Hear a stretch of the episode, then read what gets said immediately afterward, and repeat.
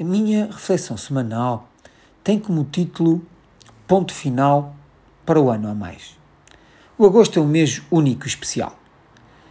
Os eventos socioculturais disponibilizados às populações e as festas populares que caracterizam as tradições dos vários territórios reforçam a ligação entre os que ficaram e aqueles que tiveram de sair. O reencontro é obrigatório e se este tiver lugar numa boa esplanada, acompanhado de um bom vinho, torna o momento singular e memorável.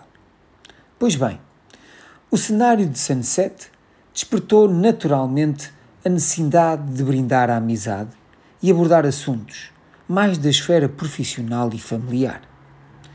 Contudo, surge propositadamente introduzido por aquele amigo que adora causar e observar a polémica, o ponto que estava ausente: a política e a situação de Portugal. Para meu espanto, o tema lançado meio a sério, meio a brincar, identificou uma clivagem real e preocupante que eu não adivinharia.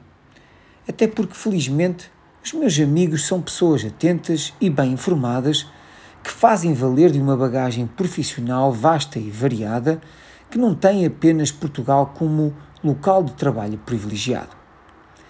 Apesar deste reconhecimento de amigo, sou incapaz de concordar e apagar as profundas mudanças sociais e económicas que Portugal conheceu na vigência da democracia iniciada em 74. A redefinição do papel desempenhado pelo Estado foi basilar na construção da nossa versão moderna do Estado de Providência. Conquista esta que permitiu o investimento prioritário na proteção social, saúde e educação. As despesas sociais representavam 7% do PIB. No entanto, na segunda metade do século XXI, este valor aumentou para 30%. Em 99, apenas 19% da população portuguesa com mais de 25 anos tinha frequentado o ensino secundário. A mortalidade infantil por mil nascimentos diminuiu 38 mortes em 74 para 3 em 2018.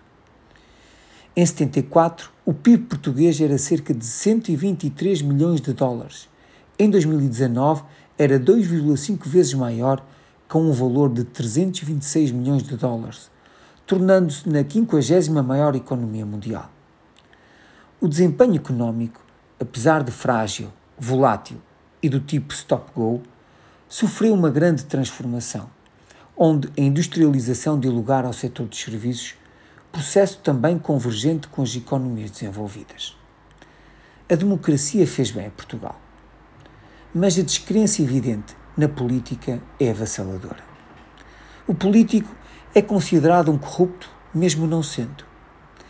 Assento em parte o argumento de que muitos responsáveis políticos não têm qualquer tipo de experiência profissional, nunca enviaram um currículo, fazem uma vida confortável com funções de nomeação sem conhecer a vida real. Pois bem, se existe mediocridade na classe política, é porque assim nós a consentimos.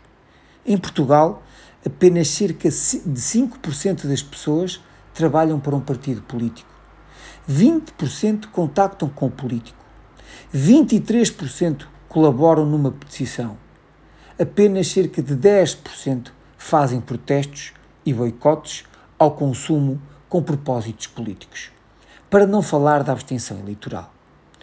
A exigência está na participação. Se queremos melhores políticos, então envolvamos-nos no processo democrático.